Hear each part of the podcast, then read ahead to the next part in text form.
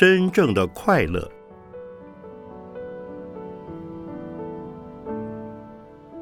圣严法师著。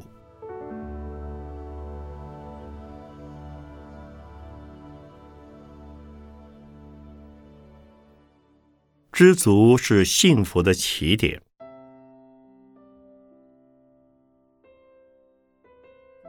幸福是每个人都希望得到的，但在追求的过程中，有多少人漏失了唾手可得的幸福？又有多少人身在福中不知福？很多人穷尽一生的心力追求幸福，换来的。却只是白发苍苍和一声声的唏嘘，这都是因为他们不明白幸福的真谛。虽然财富、健康、名位、权势都是一般人所喜爱的，但这些并不等于幸福。幸福的真谛应该是平安就是福。能不能够平安，虽然和外在环境有关系，但是决定性的关键还是在于主观的自我心态。如果自己的心态能平安知足，就是幸福；如果不知足，要获得幸福就很难。真正的知足是多也知足，少也知足。没有也知足，这是平安长乐的基本条件。不过，多也知足还容易理解，少也知足和没有也知足就很难体会了。一般人大概会觉得纳闷：东西都不够用了，要怎么知足呢？更何况，当什么都没有时，讲知足不是很奇怪吗？其实，东西多不一定就能满足，因为世界上没有一样东西是真正绝对的多。所有的多都是透过相对比较而来的，而且即使真的拥有很多，既不可能永恒不变，也不可能永远维持正面的成长。所以，当有的时候就应该知足。至于少或没有也是一样，因为少或没有都可能是有的开始。因此，无论将来有或没有，都一样要努力，不要和别人比较，不要和过去比较，也不要和未来比较。只要活着，就要凭自己的心力来做事。如果做错了事，就要懂得忏悔反省；如果做的不够好，就要继续努力把它做好，力求完美，以求不愧于天地及自己的良心。这就叫做知足。我常常向弟子们讲一个比喻：不知足的人，就像生活在米缸里的老鼠。不知道自己的身边都是可以吃的米，却在米缸里撒尿拉屎，把米缸弄脏了，才又跳出去找东西吃。不但身在福中不知福，还糟蹋了自己的福报。例如，虽然在禅堂里有很好的环境供大家修行，还有老师指导修行方法，但是很多人仍然想着。这个方法不好，这个修行场地很差，我的身体很不舒服。用这些借口来拖延自己的修行，不就像是米缸里的老鼠吗？因为缺乏感恩知足的心，得到利益以后，不但不会满足，而且还会嫌弃别人把不要的东西送给他们。这就是身在福中。不知福。此外，我们也要常常想到，自己的福报是从过去生中带来的，所以这一生要好好的习福培福，不要糟蹋了自己的福报。一个真正知足的人，能够了解进退自如的道理。退的时候，他不会怨天尤人，也不会认为是老天瞎了眼，自己生不逢时。进的时候，他则会心怀感谢的想：如果不是我过去修来的福报，就是别人对我太好了，因为得到许多人的帮助。我现在才能这么顺利，无论得多得少，我都很感激。所以，一个人如果不培福、习福，却老是在享福，福报就会越来越少，幸福的日子总有结束的一天。一个懂得知足、惜福、培福的人。当遭逢逆境时，不会抱怨；在一帆风顺时，则懂得感谢。无论何时何地，都感到心满意足，才是个真正幸福的人。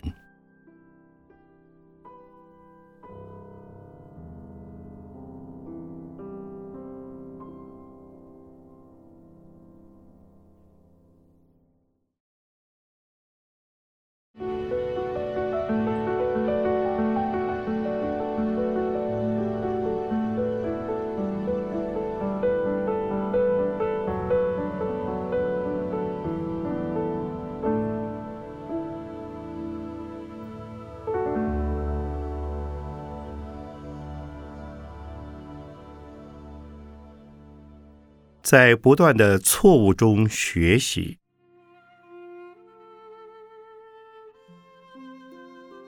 我们常说，修行就是修正自己的行为。可见，修行必须要有修正的对象。因此，每一个人无论在待人处事、行住坐卧，或是起心动念之间，时时刻刻都需要反省。检讨，才能对自己的行为加以改正，否则就是盲修瞎练，浪费光阴。曾子也曾说过：“吾日三省吾身”，劝勉自己每天都要自我反省。由此可见，正确的反省有多么重要。反省，首重惭愧心。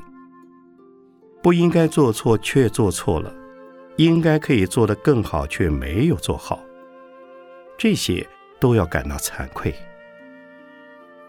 我们常听人说“多做多错，少做少错，不做就不错”，其实这是一种错误的观念，因为无论我们做任何事，都不可能一下子就做得尽善尽美，也不可能永远不做错事。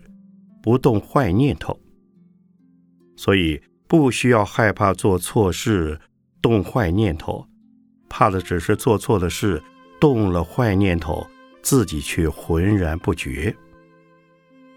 而我们唯有借着不断的反省检查，才能看清自己是否做错了事、说错了话、动错了念头。禅宗的祖师大德也告诉我们。当我们用修行方法来检查自己的心时，就可以发现，在每个起心动念之间，处处都是错的。真正想对、做对的事情其实很少，因为错误和正确其实只是大小程度的深浅之分而已。世上并没有绝对正确的事，因此。身为一个佛教徒，不仅要反省自己的言语、身体的行为，即便是起心动念之间，也要清清楚楚的觉察。例如，自己的想法或行为会不会伤害人？如果想要帮助人，也要问一问帮助的够不够，是不是恰到好处？这些都是应该随时随地。自我反省、警惕的。有了自知之明，知道问题所在之后，才能加以改善，这才是最重要的。现在社会上有许多人，无论是大人物或小人物，说话都不算数，也不负责任，不知道自己究竟讲过什么话。即使讲过了，也赖皮说自己没有讲。他们有可能还记得自己说错话了，也可能真的忘记了。这些都是因为缺乏反省的功夫。所以几年前、几天前，甚至刚刚才讲过的话都不记得了。有时候我自己说错了话，也有可能记不清楚。当别人指正我时，我都会说：“很抱歉，我真的说错了。”因为每个人都会有盲点，所以需要别人来协助我们反省。如果别人指出自己的缺失，自己却不认账，反而指责对方胡言乱语，认为自己一定是对的，这个人就无可救药了。但是，如果你真是对的，却遭到他人的纠正，也没有关系，因为无论对方说对或说错，当别人指正你时，总是存着一片好心。所以都要对他说一声谢谢，即使对方不怀好意，也一样要感谢他，因为他愿意当面告诉你，而不是躲在背后批评你。就算别人在背后批评你，也要想到，至少对方是关心自己才会这么做。所以。人生应该在不断的错误中学习，发现错误，改进错误，然后才会逐渐进步、成长。反省的功课，一方面要靠自己觉察、自我改正，另一方面则要在他人指正我们之后再自我检讨，这是使自己不断成长。不断成熟的最好方法。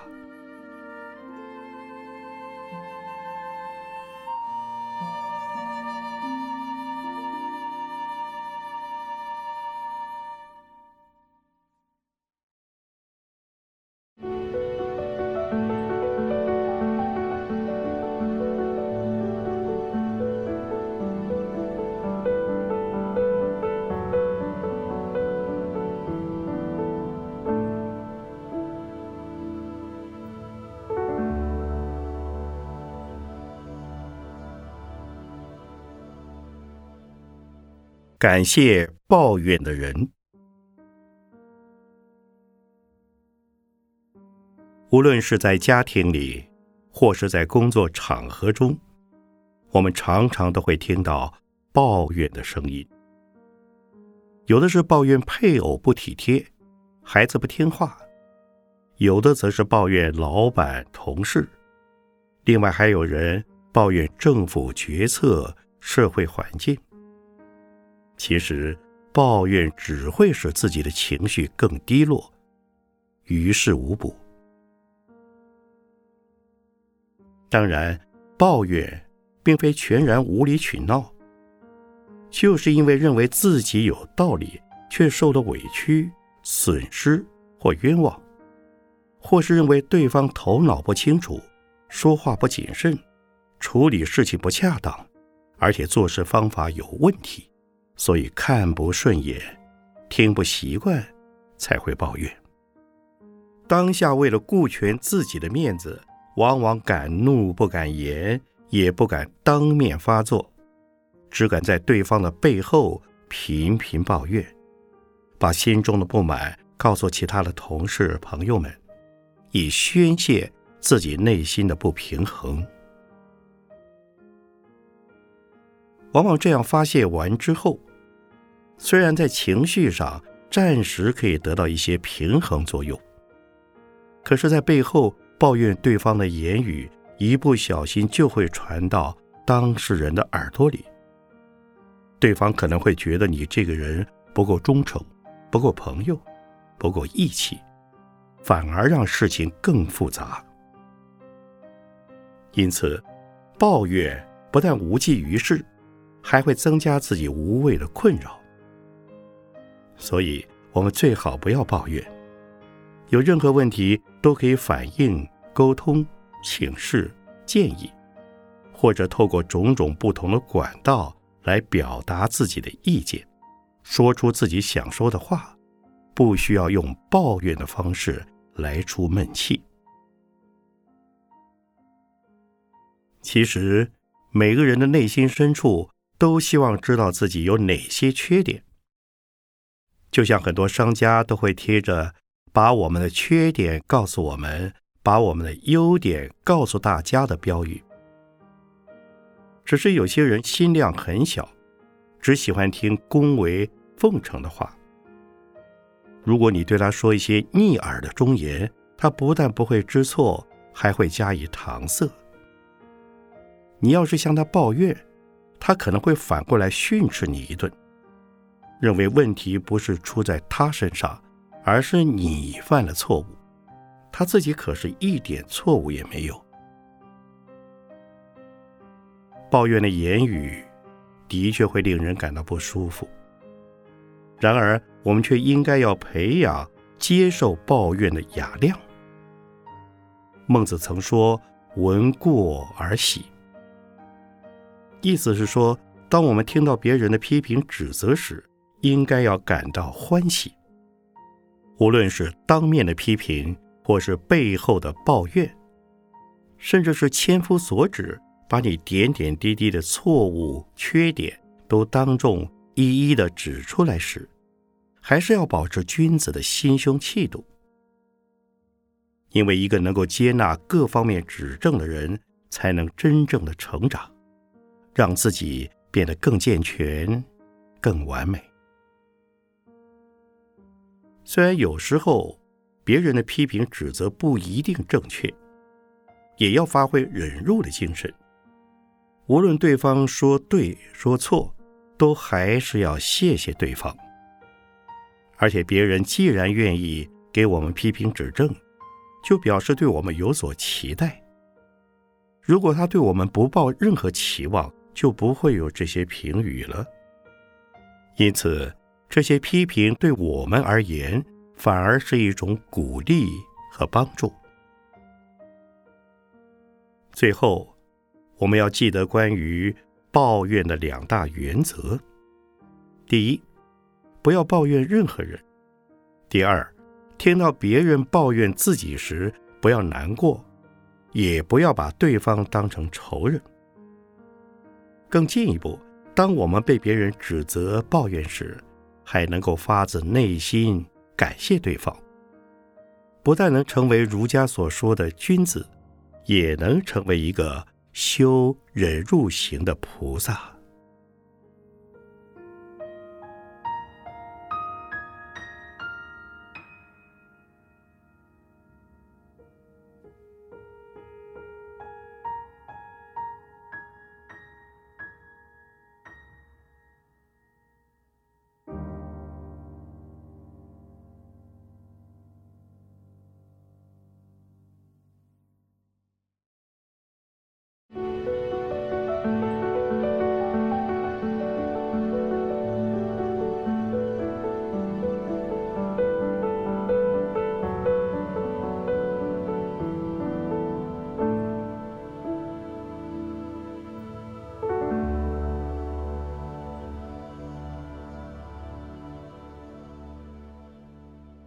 化自私的欲望为奉献的愿望。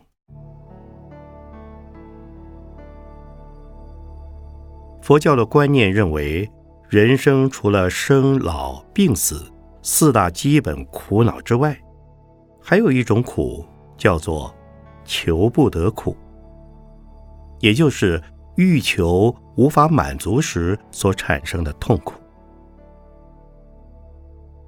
人类都有追求温饱、安全、自尊、自由的本能，而这种本能来自于人性的需要。当这些需要受到严重挫折时，人们往往会有求死的倾向。有些人会因为所求不得而寻死。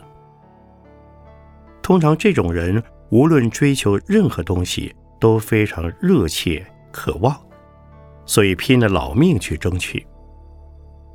当所求不得、欲求满足不了时，就连生命都不要了。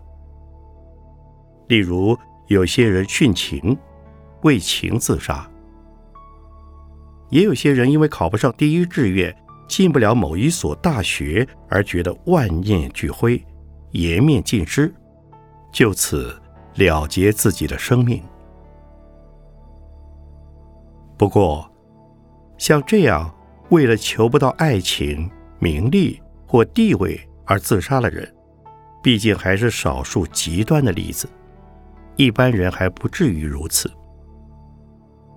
可是，如果自己的欲望不能满足，或是得不到自己想追求的东西时，大部分的人还是会受到非常大的冲击和挫折，甚至一辈子都受到影响，而变得。非常消极，认为自己是个失败者，这辈子已与成功绝缘。因此，无论在任何场合，都无法与人竞争，再也提不起继续奋斗的信心。由此看来，求而不得是非常难以忍受的事。如果自己得不到，而他人，尤其是自己的竞争者、仇敌却得到了，那就更难堪、更难以忍受了。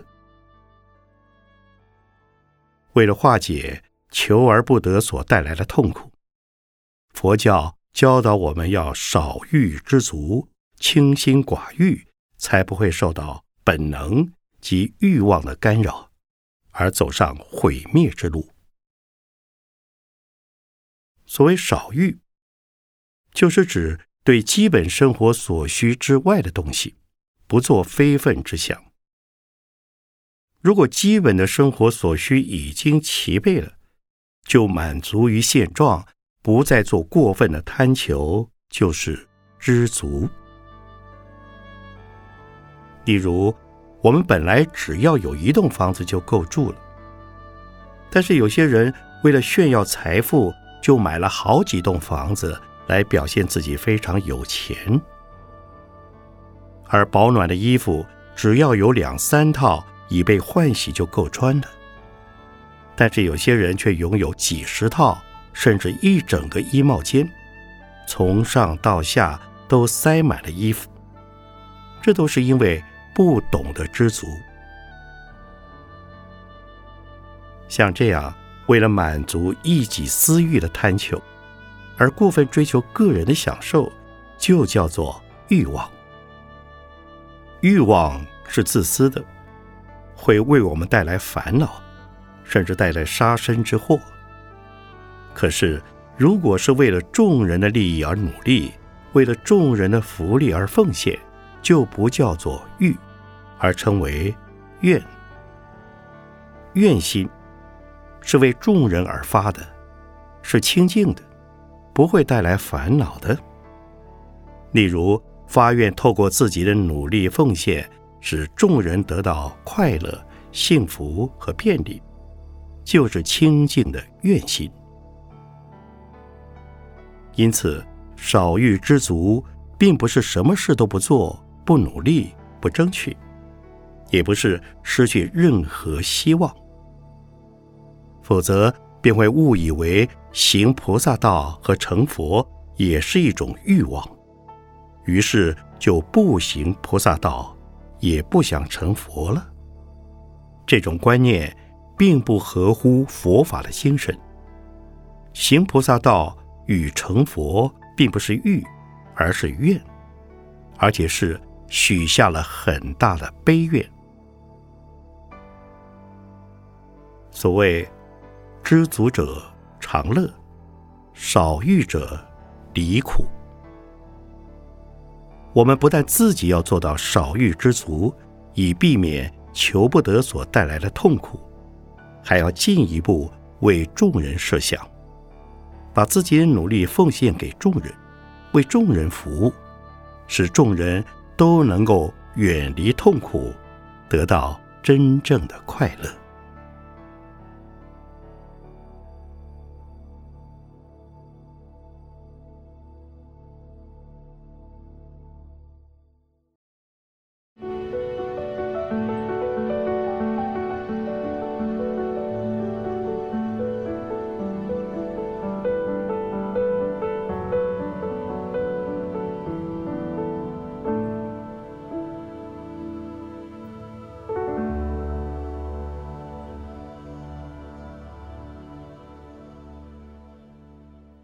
什么都不求，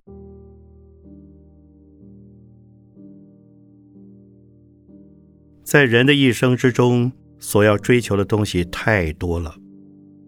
没有钱的时候求财，没有名的时候求名，没有地位的时候求地位，没有孩子的人求子嗣，还没有结婚的人就希望求得美娇娘或如意郎君。此外，世界上还有很多宗教神明专门标榜有求必应。当有人觉得内心不平安，就会抽签问卜，祈愿平安，这也是一种祈求。如此看来，一无所求的人其实很少。在这些祈求之中，有些合理，有些不合理。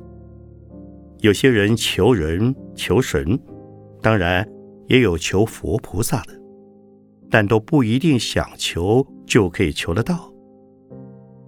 如果是合理的追求，当然不为过。例如健康、长寿、平安、学问、功名等，都是人人想要的，并没有什么不好。如果能够如愿以偿，当然很欢喜。但是，在这个世界上，不可能事事都如你所愿。有些过分的奢求根本不可能实现，只会带来痛苦。例如，有些年纪很大的人生了重病，或是已经患了不治之症，还祈求神明保佑自己不会死。这种虚妄的执着与期待，就是痛苦的根源。所以，很多人都饱受求而不得的痛苦，也就是佛法所说的八苦之一——求不得苦。在现实生活中，的确有人要什么有什么，好像能够呼风唤雨，操控自己的命运。其实，这是因为有时事环境的配合。才能刚好让他得心应手，样样都如他的意。但一个人不可能永远都这么好运，好运气不一定总是跟着他。一旦倒霉的时候，也会样样都落空，一样非常痛苦。所以，想要化解求不得所带来的痛苦，首先还是要分清楚。什么是合理的需求？求，有时是一种需要，有时则是一种欲望，而欲望并不等于需要。例如，有些人在台湾已经拥有一栋房子，却仍希望在香港、美国、大陆再各拥有一栋，这就不是需要，而是。欲望了，像这样过分的欲望，就算短期之内能够满足，却不可能长久维持。当所求落空时，不免带来失望与痛苦。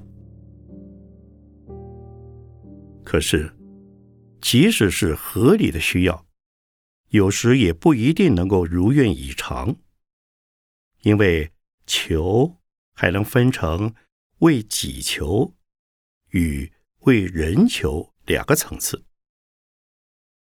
如果是自私自利的，为己求，求到之后虽然很快乐，但难免担心总有一天会失去，而老是处在缺乏安全感的痛苦中。如果是为人求，因为是保持着得到固然很好，得不到也无所谓的心态，比较不容易感受到所求不得的痛苦。就以我个人为例，我从来没有想过这一生必须追求什么目标，但是我有一个大方向。如果能够顺利走完全程，当然最好；万一达不到也没有关系，因为那是因缘不成熟的关系，与我个人的得失无关。但如果是为个人追求而得不到，可能就会很痛苦，所以为己求是痛苦的，为人求虽然比为己求略胜一筹，但最好还是什么都不求。如果能够什么都不求，只是不断的努力耕耘、成长、奉献，无论自己有多少力量，都尽力争取。得到了以后，再奉献给别人，在这个过程中所得到的快乐是别人无法夺走的，这才是真正的快乐。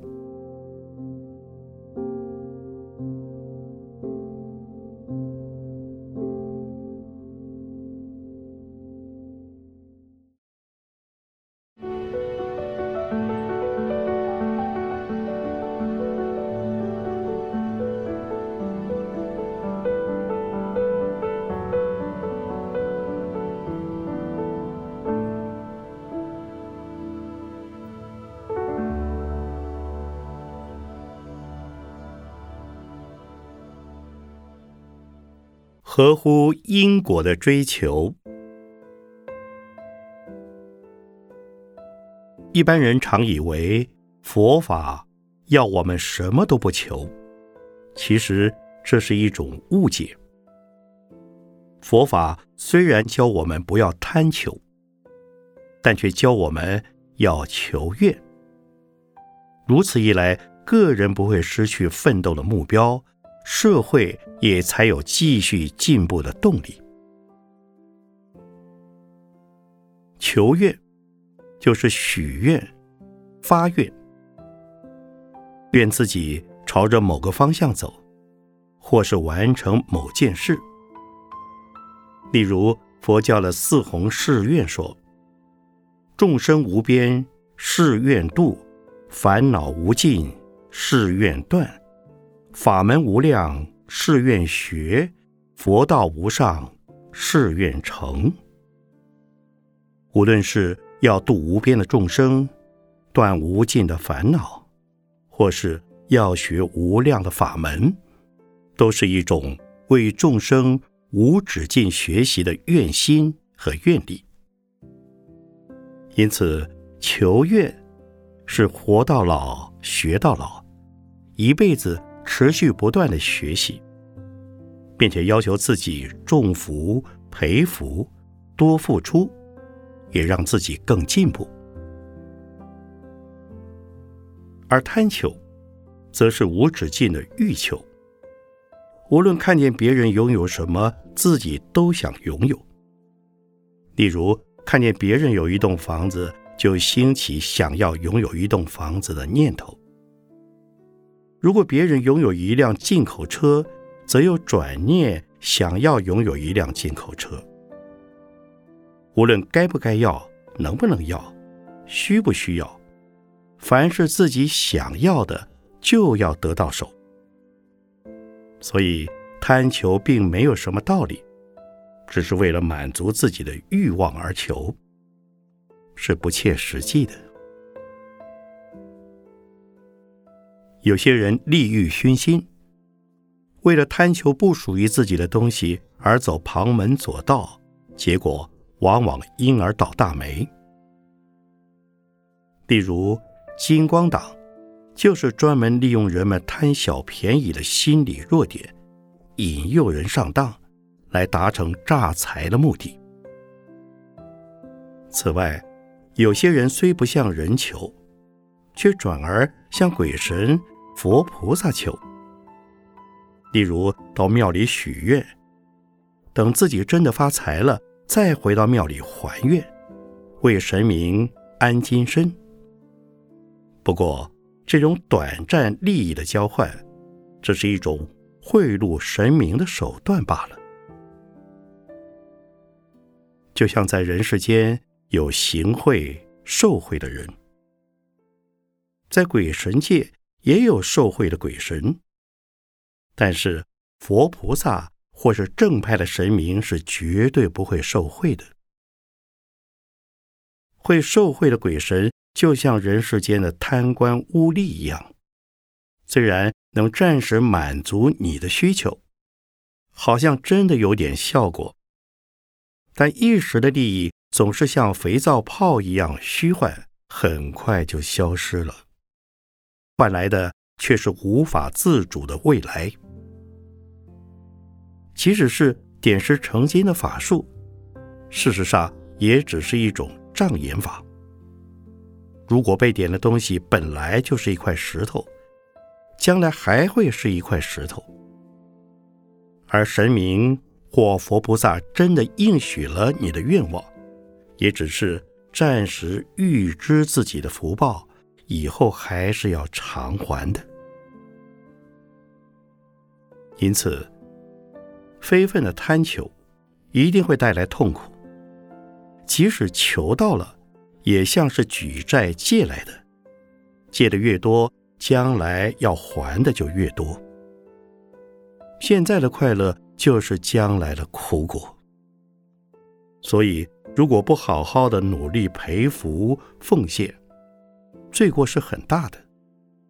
将来要承受的因果责任，难以想象。也许来世做牛做马都还不起。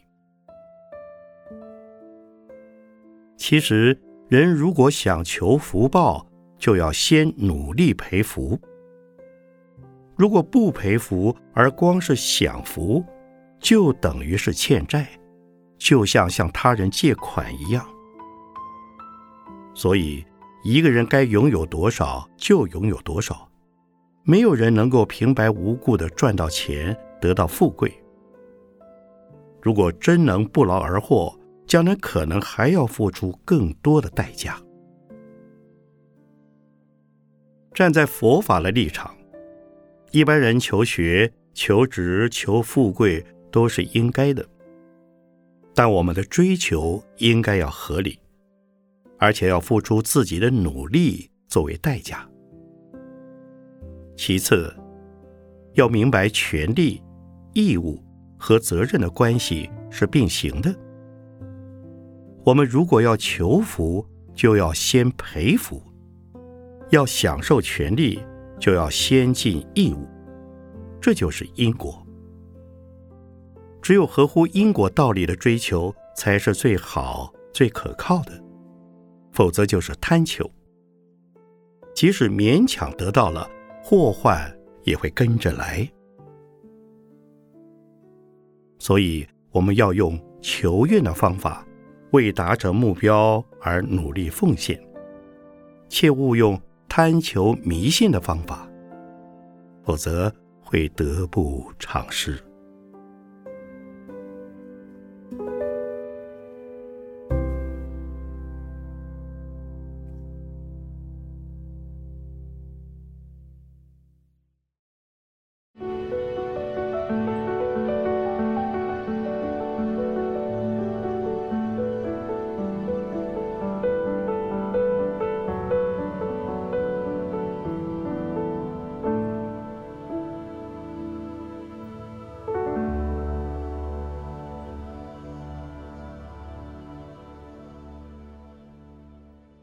许一个不会落空的愿。人人都有愿望，但不一定所有的愿望都能实现。愿望会落空，是因为通常我们都只重视眼前的一个小点。例如，心中想要得到一朵花，一旦无法顺利获得，就会认为自己的愿望落空而觉得沮丧。其实，如果没有花，能得到一只草也不错；即使没有花，没有草，能得到一根树枝也很好。就算什么都没有，我们的心也不要受影响。事实上，要为他人、为众生所发的愿，才能叫做愿。如果只是为了满足一己的私心，则只是一种贪念。而建立在贪念之上的愿望，当然很容易落空。既然真正的愿是为了众生而发，而众生是无穷无尽的，所以我们的愿。永远都不可能完满，就如佛教所说的“虚空有尽，我愿无穷”，一直到成佛为止，我们的愿都不可能全部满足。因此，愿只是一个方向，一个希望，指引我们不断的往前走，而不偏废。然而成佛以后，愿真的就完全实现了吗？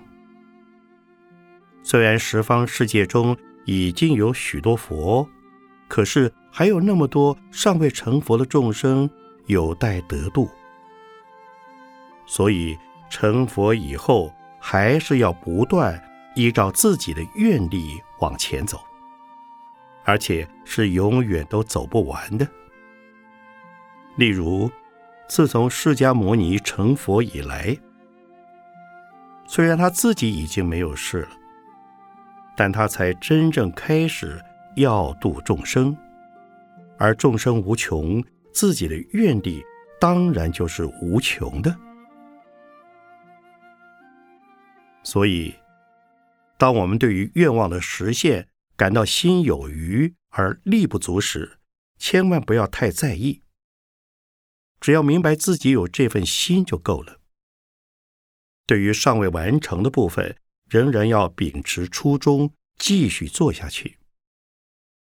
这一次完成不了，还有下一次。即使这一生做不完，后代的子子孙孙都可以继续努力。而且从佛教的立场来看，人的生命是由无限的生命过程所累积。一生只是一个过程，这一生过完了，还有下一生，永远都有实现愿望的机会。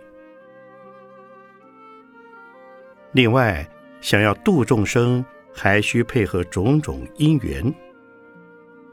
如果某个众生得度的因缘成熟了，我才能够度他；如果因缘尚未成熟，也不能只是等待因缘。而要先促成让他得度的因缘。例如，二十年前，我在美国东岸弘法时，虽然南北走了好几遍，可是连一个徒弟也没有。当时就有人对我说：“圣严法师，您的愿好像落空了。”我说：“没有落空，我今天。”是来撒网的，过一段时间再来收网捞鱼。即使没有捞到也无妨，反正网已经撒下去了，总有一天会捞到鱼的。也说不定是因为现在鱼还太小，而我的网眼太大了，就算捞起来，鱼又会从网里跑掉。所以等小鱼长大变成大鱼。自然就会进我的网了。二十年后，美国东部已经有很多人学佛。最后到底是不是由我去捞鱼，已经不是重点。虽然我不一定能够得到回馈，表面上好像愿望落空了，然而撒网本身就是我的愿心。就如佛教所说的“功布唐捐”，我们所做的任何努力绝对不会白费，一定会有它的功能。即使现在看不到，仍会在未来渐渐的展现出来。因此，只要我们愿意付出，一定会有所影响。虽然不知道能够影响多少人，但是慢慢的一定会展现出效果。所以，有了这样的认知，我们都要为众生的福祉而发愿，而这样的愿望是不会落空的。